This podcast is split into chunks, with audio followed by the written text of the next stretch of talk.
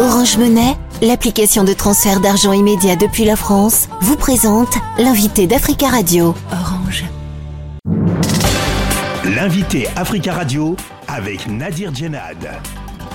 Olivia Betoé Schwerdorfer, bonjour. Bonjour. Merci d'être venu dans les studios d'Africa Radio ce matin. Vous êtes euh, avocate franco-gabonaise basée à Alès, dans le sud de la France. Vous êtes l'avocate d'un collectif d'associations intitulé Gabon Occitanie et vous avez été saisie également par l'État gabonais dans une bataille judiciaire concernant la restitution au Gabon d'un masque Fang vendu à plus de 4 millions d'euros lors d'une vente aux enchères à Montpellier, toujours dans le sud de la France, en mars 2022.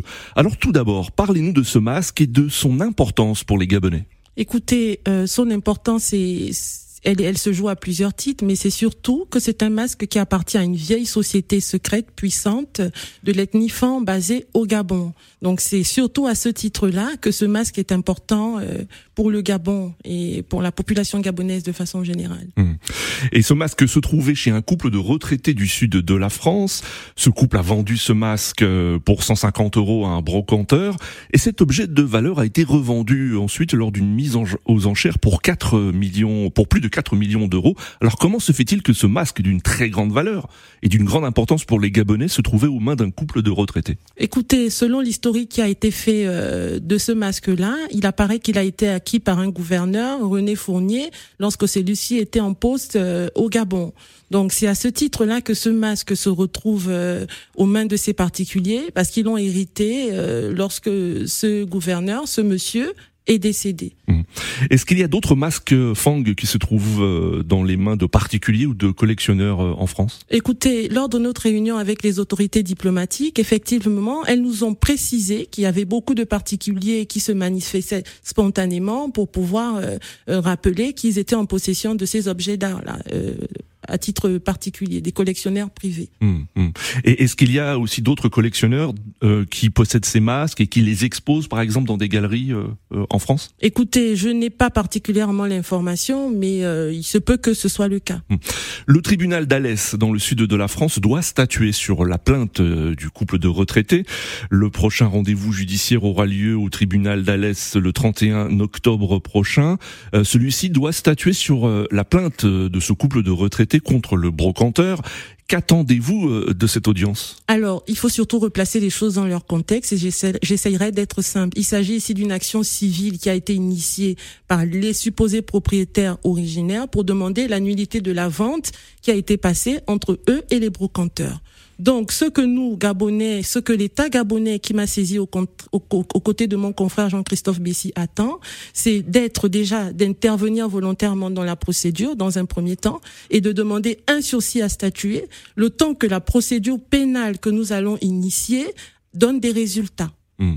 Alors vous l'avez dit, hein, vous avez été mandaté par les autorités euh, gabonaises de la transition pour la restitution de ce masque au Gabon.